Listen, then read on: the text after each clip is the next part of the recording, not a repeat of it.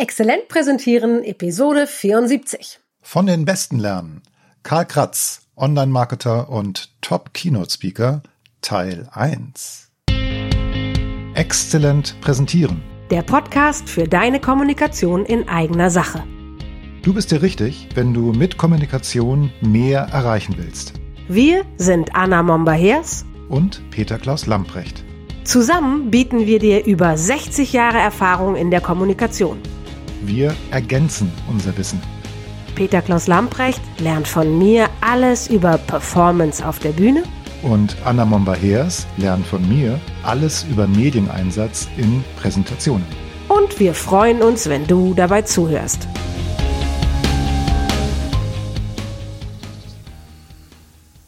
Das ist auch toll mit denen. Ja. Biolärm. Genau. finde Biolärm ziemlich gut. Ich muss mit dem Lachen aufpassen. Ja, und das, und das, genau. Ne? Die, die Nase darf nicht auf deinen, also die, die Luft, die aus deinem. Das, das, Deine Nase darf nicht aufs Mikrofon. das, das machen wir alles schon mit rein.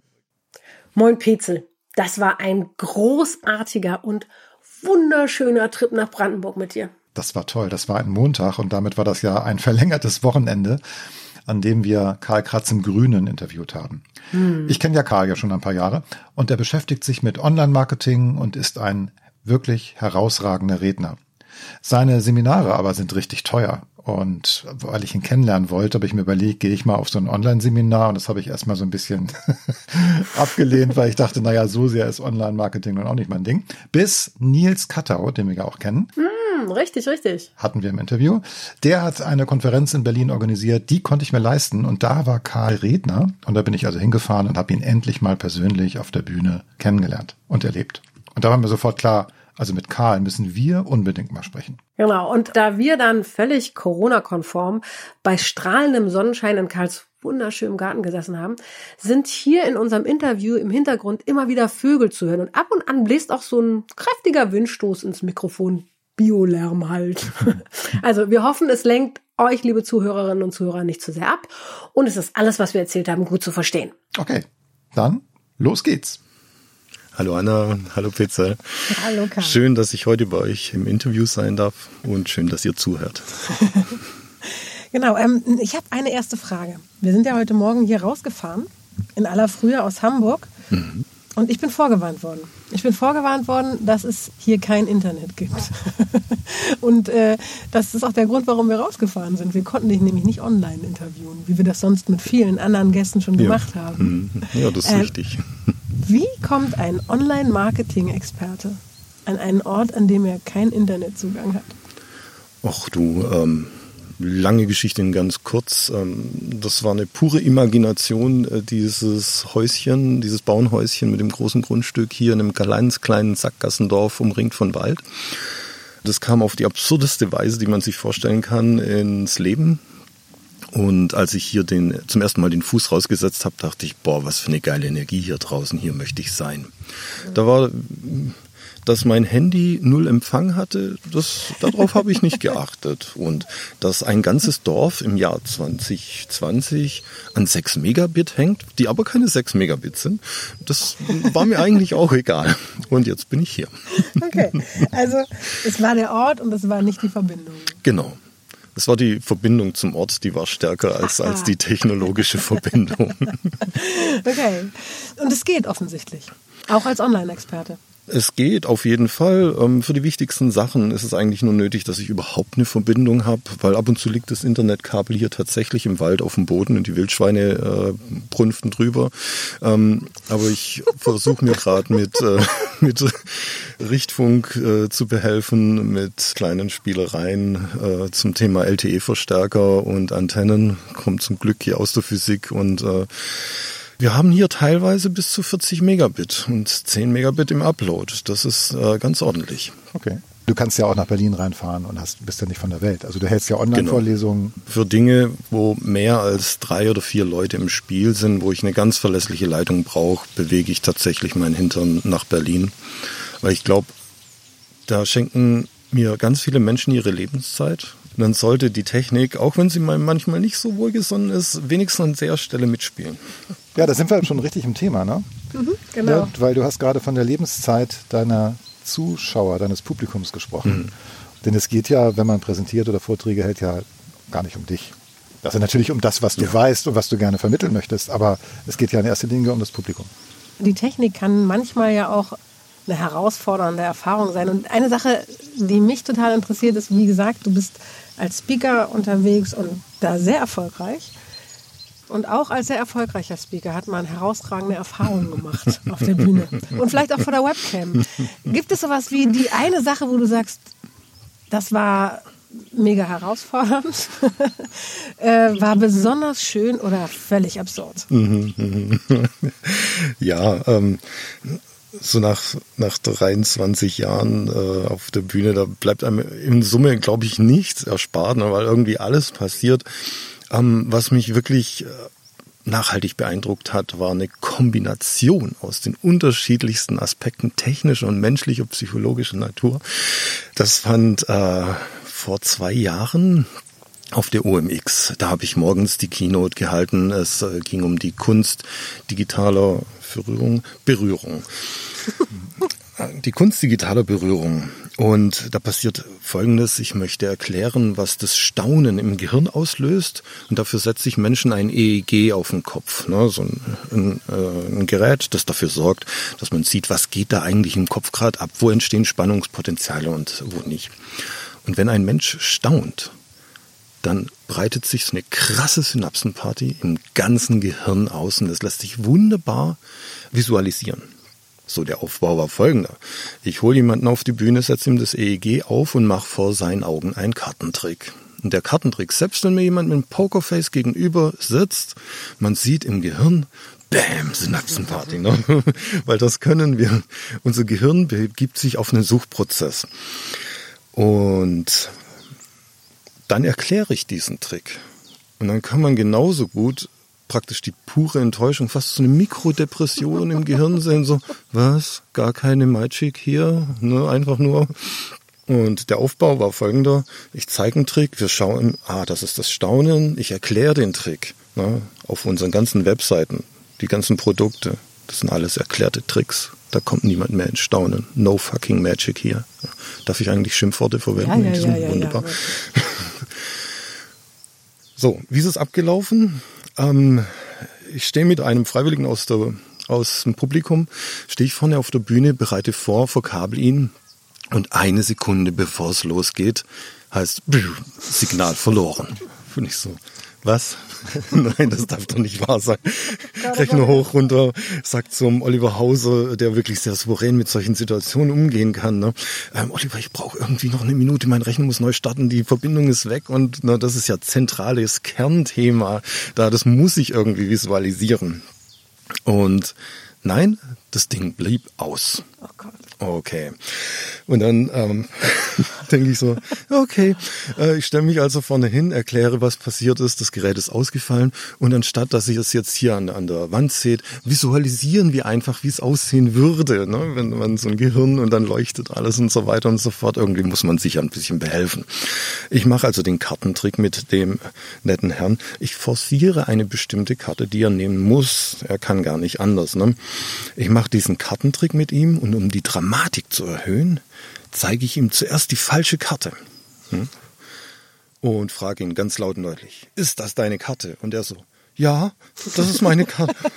In, in, in, in, mir brach irgendwie alles zusammen. Ich sag, Alter, du hast eine rote Karte ausgewählt, ich zeig dir eine schwarze Karte, du sagst, das ist deine Karte, was stimmt nicht mit dir? Konnte ich alles nicht sagen, ne? das lief in mir ab. Ja, gemein. Ja, weil dann ging das schon nicht mehr aufzulösen, weil die Überhöhung wäre gewesen, ich hätte das dann erklärt, wie es zustande kam, die Enttäuschung wäre da gewesen, hätte ich gesagt, vor uns liegt ein Riesenbuch mit über 1000 Seiten und du sagst jetzt ganz spontan irgendeine Zahl und er hätte dieses Buch dann aufgeklappt an dieser Zahl und da wäre seine Karte drin gelegen. Und das wäre natürlich Brainfuck gewesen. Ohne Ende fand alles nicht statt wegen, ja, das ist meine Karte. Gleichzeitig hat der Klicker irgendwie einen Wackelkontakt gehabt und ich sehe im linken Auge so 17 Folien durchrauschen und denke so, an welcher Stelle sind wir eigentlich alle? schau in, ins Publikum rein, ratlose Blicke, jeder ist gespannt, was als nächstes kommt. 99 Prozent ist in mir abgelaufen, weil ich gedacht habe, das gibt's doch alles gar nicht. Ne? Ähm, dass ich das dann irgendwie so abgekürzt habe mit, mm, ja, also ähm, wenn wir staunen ne, und äh, bla, bla Sülz irgendeinen Scheiß, weil ich gedacht habe, so viel Mist auf einmal, das gibt's doch gar nicht. Danach gehe ich zu diesem äh, Zuschauer und sage, sag mal, ich habe dir eine rote Dame gezeigt, eine Herzdame und du hast bei einer schwarzen Karte gesagt, das wäre deine Karte. Was, was war denn da los? Und er so, ja, boah, ich habe gesehen, da ist so viel schief gegangen. Da wollte ich nicht auch noch einen Fehler machen. oh Mann. Und, und dann habe ich also mit Leuten danach gesprochen. Die meinten, ja, man hat gar nichts gemerkt. Und habe ich, ja, es fand ja auch gar nichts statt. Ne? Oh Mann, oh Mann. Du merkst schon, äh, sorry, dass ich so jetzt ein bisschen ausschweifend das erzählt habe, aber die, aber diese Vermischung aus technischen, psychologischen, menschlichen Komponenten, das war echt so, also ich habe echt viel erlebt, aber wow, ich ziehe meinen Hut und das muss Okay, aber das ist ja schon wirklich ein Fail auf einem extrem hohen Niveau. Also das, diese Verkettung dieser Umstände ist ja genial.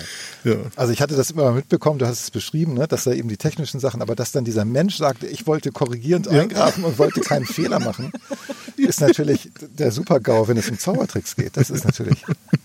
Oh ja. Und das Spannende ist, dass du trotzdem das Feedback bekommen hast, man hat gar nichts gemerkt. Wie ja, erklärst du das? Ja, man konnte ja auch nichts merken. Ne? Das ist ja auch so ein, ähm, das ist so eine Sache, so ein Grundprinzip aus der Magie. Ne? Du, du lässt die Menschen ja erstmal im Unklaren, wohin es geht. Ne? Wenn wir, wenn wir einen Staunen, eine Spannung aufbauen möchten, eine Überraschung. Ja, also und, das, und das, da sieht man aber, dass du ja souverän reagiert hast. Das heißt, genau. du hast zwar gemerkt, oh Gott, es geht das alles schief, Gedanke. aber du hast jetzt nicht kommentiert oder jetzt im Detail kommentiert, was alles schief gegangen ist. Das kenne ich noch aus der Zeit, als ich in Live-Veranstaltungen auch immer die Charts geklickt habe. Ich habe in der Regie gesessen hm. und der Kunde hat vorne präsentiert, mhm. hat frei gesprochen. Ich ja. habe die Texte mitgelesen, beziehungsweise die Stichworte. Ich wusste genau, wann das nächste Chart kommt. Und manchmal war das nur eine Herausforderung, wenn dann diese Rednerin oder Redner eben so ein bisschen improvisiert haben. Da musste man halt wissen, okay, wann ist jetzt mein Stichwort? Ja. Muss ich jetzt noch warten? Ja. Ist das jetzt noch ein Exkurs zu dem aktuellen Bild oder ist es schon die Überleitung zum nächsten Bild? Und dann ist es natürlich dann doch mal vorgekommen, dass ich vielleicht mal zu schnell geklickt habe. Mm. Und dann äh, war das dann immer so ein bisschen doof, wenn dann derjenige auf der Bühne gesagt ja, Herr Lamprecht, das hätte jetzt noch nicht kommen sollen. Und äh, wie einfach wäre es gewesen, das irgendwie als Spielball aufzunehmen und damit irgendwie zu reagieren oder zu sagen, ah, was ich noch auf der Folie davor noch sagen wollte ja, oder wie auch immer, hätte man, und es wäre niemandem aufgefallen. Ja. Aber, Aber das ne? heißt ja auch, dass du das genau gemacht hast, dass du einfach immer weiter gemacht hast, richtig? Also ja, immer die nächste besten, Lösung gesucht hast. Bleibt man am besten im Flow. Ähm, also Wie bleibt man im Flow, wenn die eine Katastrophe gerade geregelt, nicht gelöst, mhm. nur geregelt und mhm. dann kommt die nächste? Wie bleibt man im, wie hast du das hingekriegt, im Flow zu bleiben? Ich finde, ne, es passiert was Unvorhergesehenes und ich denke, es ist völlig legitim, die Problematik kurz zu bestaunen. ne? aber gleichzeitig relativ distanziert, emotionsarm ähm, mit der Thematik an sich umzugehen. Ne? Wenn jemand dann, oh Gott, der Klicker tut nicht, was mache ich jetzt? Ne? Dann machen wir das Gehirn komplett dicht. Ne? Wir fokussieren uns auf die Problematik. Okay, der Klicker tut nicht, wow, ähm, ich bin gerade beliebige Anzahl an Slides weitergerauscht. Ähm, irgendwann lege ich den Klicker weg, greife zum Ersatzklicker. Ach, das habe ich noch ganz. Ich greife zum Ersatzklicker. Ich habe immer zwei Klicker dran, weil irgendwas passiert immer. Greife zum Ersatzklicker, der Ersatzklicker tut erst gar nicht. Ne? Dann lege ich den Klicker weg und dann stehe ich halt wie so ein Klickaffe hinterm, hinterm Podest und, und tipp auf die Leertaste. Das hat mich sehr ziemlich eingeschränkt, weil ich gehe ins, gerne ins Publikum, renne auf die Bühne rum, mach Zeug. Ne? Aber auch da, alles was passiert, können wir uns danach in aller Ruhe angucken. Ne? Auf der Bühne geht es nur um eine Sache, den Leuten eine, eine geile Zeit zu bereiten, mit einer geilen Idee, mit einem geilen Konzept. Ja, das hat überhaupt nichts mit einem selber zu tun oder was gerade alles schief geht. Ja, so what, meine Güte, können wir uns nachher alles angucken. Aber in dem Moment einfach frei bleiben, zack, zum nächsten Ding. Kannst du das schon immer oder musst du dir das antrainieren oder hast du dir das irgendwie antrainiert? Es gab bestimmt Phasen, wo ich anders drauf reagiert hätte, wo ich mich äh, geärgert hätte oder sonst äh, hab. Ähm, ist halt, als was betrachtet man denn eigentlich so einen, so einen Vortrag? Ne? Das, ich sehe es, ich bringe ein interessantes Konzept zu den Zuschauern, das ist der eine Punkt. Und auf der anderen Seite, ich entwickle mich ja weiter. Ne? Mhm. Viele lassen sich zum Beispiel bei ihren Vorträgen mit der Kamera filmen und schauen sich das an. Das ist schon mal eine sehr, sehr gute Idee. Was ich finde, was man zusätzlich machen sollte, manchmal fällt es Menschen auf, ich filme für mich nicht, nicht nur mich selbst, sondern auch das Publikum. Ja. ja. Also das, was ich gerade mache, welche Reaktion erzeugt das in meinem Gegenüber? Ne? Und dann stellt man auch plötzlich fest, ah, guck mal, da ist mir was ganz Blödes passiert. Oh, die Leute reagieren nicht mal.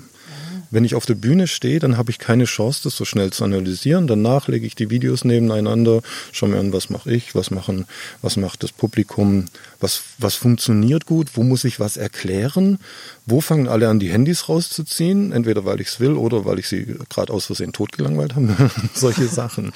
Und das hilft einem selber, das zu nivellieren, auch dieses Stresslevel, um dass man mhm. irgendwann feststellt, ah, okay, Dinge laufen schief, ja. Wie funktioniert es besser?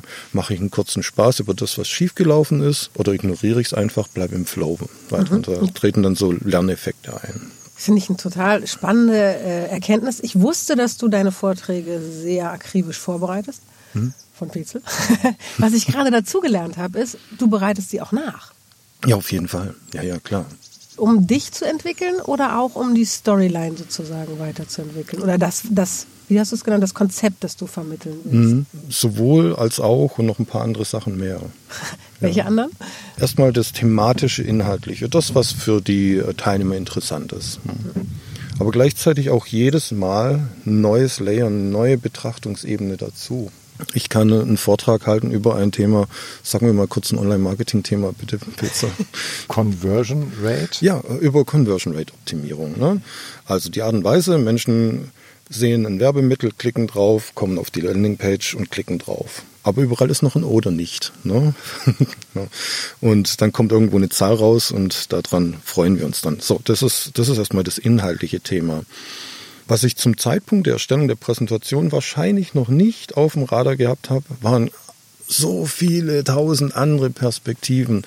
Ja, die technische Perspektive, die psychologische Perspektive, die äh, Konzepte aus so Konsumpsychologie, Designaspekte und so weiter. Ich entwickle mich weiter und ähm, die Menschen da draußen entwickeln sich weiter. Und ganz viele hören so einen Vortrag von mir zum zweiten, zum dritten, zum vierten, zum, manche, manche zum fünften Mal. Die ziehen sich den fünfmal rein und merken jedes Mal, wow, ich habe mir das jetzt zum fünften Mal angeschaut und es waren immer noch weitere Perspektiven für mich drin. Mhm. Ich finde, wenn wir uns auf eine Bühne stellen, dann, dann ist die Wertschätzung der Zeit der Menschen, die dort sitzen, das ist so das höchste Gut, was wir überhaupt haben. Ich habe es einmal sehr ordinär gesagt, kannst jetzt die Lebenszeit von tausend Menschen verkacken und vergeuden oder aufwerten? Da habe ich jemand mal ganz konkret gesagt und dann hatte der wirklich so seinen besten Vortrag gehalten überhaupt. Mhm. Und ich denke, also für mich steckt da viel Wahres drin. Das, was wir jetzt gerade hatten, war alles im Vortrag. Diese ganzen Ebenen, die wir dazufügen. Gleichzeitig entwickle ich mich ja als Sprecher, muss neue Skills dazu nehmen. Jetzt hatte ich für die Kunst digitaler Berührung, habe ich das Thema Magie für die Zuhörer. Ich halte gerade ein Kartenset hoch oder andere Fähigkeiten musste ich einfach über ein, zwei, drei Jahre dazu lernen, um die dort dann reinweben zu können. Ja, also ich verändere mich genauso. Und natürlich die Zuschauer verändern sich. Die haben immer höhere Anforderungen ich sage da immer so, Entropie ist unser Freund. Am Anfang, wenn wir auf die erste Konferenz kommen, ist alles cool, alles toll, wir saugen alles in uns auf, sind völlig überfordert. Nach der 1000. Konferenz müssen wir echt viel Information in uns aufnehmen, um irgendwo noch ein verwertbares Schnipselchen zu finden. Und das ist mit einer der Aspekte, der sich verändert und dem begegnet man am besten, indem man sich selbst, seine Methodik und seine Inhalte kontinuierlich weiterentwickelt. Und hat das dann, wenn du so eine Nachbereitung machst und nach den anderen Ebenen des Betrachtens, du hast jetzt ganz schnell mehrere auch rausgehauen, mhm. also das Design der Seite, die Technologie, wie sie sich weiterentwickelt, aber auch die Psychologie mhm. ähm, zum Beispiel, das sind die Sachen, die mir in Erinnerung geblieben sind. Hat das dann immer, also bearbeitest du das schon in Vorbereitung auf den nächsten Vortrag? Auf jeden Fall. Dasselbe Thema, nächster Vortrag. Oder ja. auch alle anderen Themen, nächster Vortrag. Nee, grundsätzlich ähm, auf allen Ebenen. Ähm, ihr seht hier auf dem Tisch, äh, da liegen so ein paar Notizbücher. Mhm. Ich habe vor kurzem mal nachgezählt. Es ist eine dreistellige Zahl Notizbücher, die ich habe. Ich gehe tatsächlich zu all meinen Assets, zu meinen Hasen, wie ich sie immer nenne, hin und stelle mir die Frage, okay, wie kann ich all das, was ich jetzt gelernt habe, auf all diese Assets, die ich habe, anwenden? Ja. Also wenn ich, wenn ich einen neuen Aspekt zum Thema hypnotische Sprachmuster lerne, dann gehe ich zu all meinen Vorträgen, die ich habe in meinem Portfolio und integriere das dort rein. Das heißt, das neue, die neue Erkenntnis wird in alles reingeflochten. Genau, richtig. Okay. Ja. Also ist es ja auch zu der Aussage gekommen, die du neulich online getroffen hast. Ne? Du bereitest dich ein Jahr auf den nächsten Kongressvortrag vor. Ne? Locker. Ne? Locker also ja. wenn ein Kongress einmal im Jahr stattfindet, dann mhm. bist du ja automatisch genau. in dieser Situation. Also gerade die großen Keynotes, die sind in der Vorbereitung locker ein Jahr, gerne auch anderthalb Jahre. Und dann in der Nachbereitung halt so lange, wie ich dieses Thema aufrechterhalten möchte. Also ich nehme für mich als Tipp Videoaufzeichnungen von einem selbst, okay, aber dass man das Publikum mit aufnimmt und beides mal anguckt, um diese Reaktion zu haben, hm. Das ist ein guter Tipp. Das haben wir jetzt in der Online-Situation, wenn wir Vorträge halten über Zoom oder Teams und das aufnehmen, teilweise ja auch, dass wir dann die Reaktionen der Teilnehmer nochmal sehen können über die Webcam die Zuschauer können das jetzt, äh, die Zuhörer können das jetzt nicht sehen, weil sie nicht zuschauen, sondern zuhören, genau.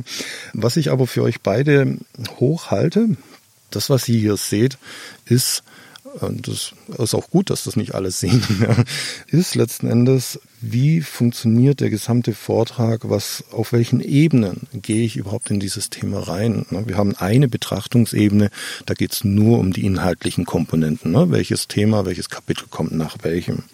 Und direkt drunter nehmen wir die Perspektive ein, okay, da in dem Publikum, da sitzen 100 Prozent der Menschen. Ein paar davon sind eher praktisch orientiert, ein paar eher theoretisch. Ja. Wann kommt der Resonanzpunkt für die in der Praxis, wann aus der Theorie? Nächste. Das, das kann ich ja vielleicht mal ganz kurz beschreiben. Also das, was du uns jetzt zeigst, ist im Grunde eine Tabelle. Du hast einen Zeitstrahl genau. aufgemalt von links nach rechts, wo man unten halt sieht, Anfang links der, der, des Vortrages. Da gibt es mehrere Abschnitte und rechts ist irgendwann das Ende dann des Vortrages. Und oberhalb dieses Zeitstrahls hast du eins, zwei, drei, vier, fünf, sechs Ebenen, nenne ich das mal, oder Zeilen, genau. wo du halt unterschiedliche Perspektiven offenbar für dich aufgemalt hast. Das ist richtig so eine Kurve. Mich erinnert das an die Slackline von Nancy Duarte, das muss ich erklären in den, in den Show Notes. Das äh, ist eine Autorin, die sich auch mit so einem Verlauf ne, von, von mhm. Vorträgen befasst hat. Mhm.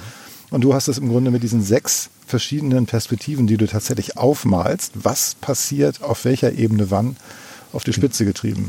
Genau. Sagst du uns noch die anderen, also praktisch und theoretisch? Also das genau. offensichtlich sagst du mal für den, mal für den. Das ist genau. übrigens nicht immer im selben Rhythmus, sondern hat, bezieht sich noch auf ein, also nicht immer abwechselnd, wollte ich genau. damit sagen? Hat eine Wechselwirkung zum Inhalt jeweils. Mhm. Ne? Dann nächste Level ist, wo sind wir auf einer strategischen Ebene fürs Management, wo sind wir auf einer operativen Ebene für die Amtsschweine, die es umsetzen müssen. Wann baue ich eine Spannung auf? Wann überhöhe ich die? Wann lasse ich die Leute wieder raus, dass sie sich ganz kurz mental langweilen können. Um, ne?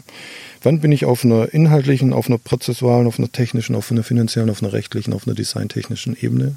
Ne? Das ist die inhaltliche Ausgestaltung. Dazu sage ich nichts, das ist pure Mystik und so weiter und so fort. Und das ist das Ebenenmodell der Kunst digitaler Verführung von vor, ich glaube, zwei Jahren. Mhm.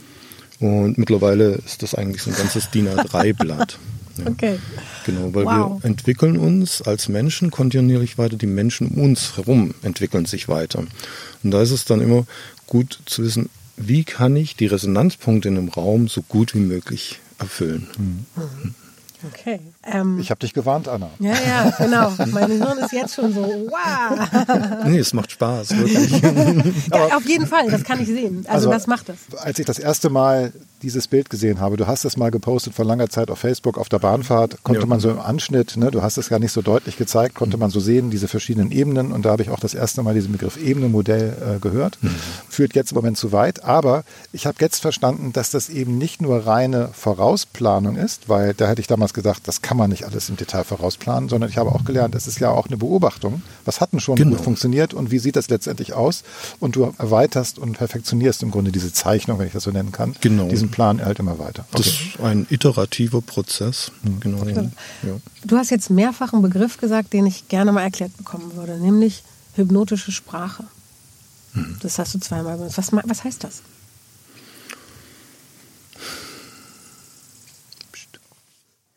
Tja, und wie Karl uns dann erklärt, was hypnotische Sprache ist und all die anderen tollen Tipps und Hinweise für exzellente Speaker, das gibt's dann in zwei Wochen zu hören. Moment mal, Anna, nicht so schnell, ja? also, liebe Hörerinnen, liebe Hörer, wir haben eine Mission und wir haben was gegen schlechte Vorträge. Also bitte frag uns jederzeit gern Löcher in den Bauch zu allen Themen rund ums Präsentieren auf der Bühne oder via Webcam. Du erreichst uns per E-Mail und auf LinkedIn. Alle Adressen findest du in den Show Notes unter dieser Episode auf unserer Website. Und hilf uns, noch mehr Menschen zu erreichen und damit noch mehr exzellente Vorträge und Präsentationen zu ermöglichen, indem du unseren Podcast abonnierst und zusammen mit dieser Episode weiterempfiehlst. Wir hören uns in zwei Wochen wieder und zwar wieder mit Karl. Genau. Bis dahin, bleib gesund und agil. Tschüss. Bis dann. Tschüss. Erreiche mehr mit deiner Kommunikation in eigener Sache. Bleib dran, abonniere den Podcast. Und wir haben noch eine Bitte an dich. Empfehle uns weiter. Und schenke uns fünf Sterne auf der Podcast-Plattform deines Vertrauens. Wir sind Anna Momber-Hers und Peter Klaus Lamprecht. Und wenn du Fragen an uns hast oder für konkrete Herausforderungen Unterstützung brauchst, dann schreib uns auf dem Kanal deiner Wahl. Wir antworten auf jeden Fall. Denn gerade bei deiner Kommunikation in eigener Sache gilt, Besser, geht, immer.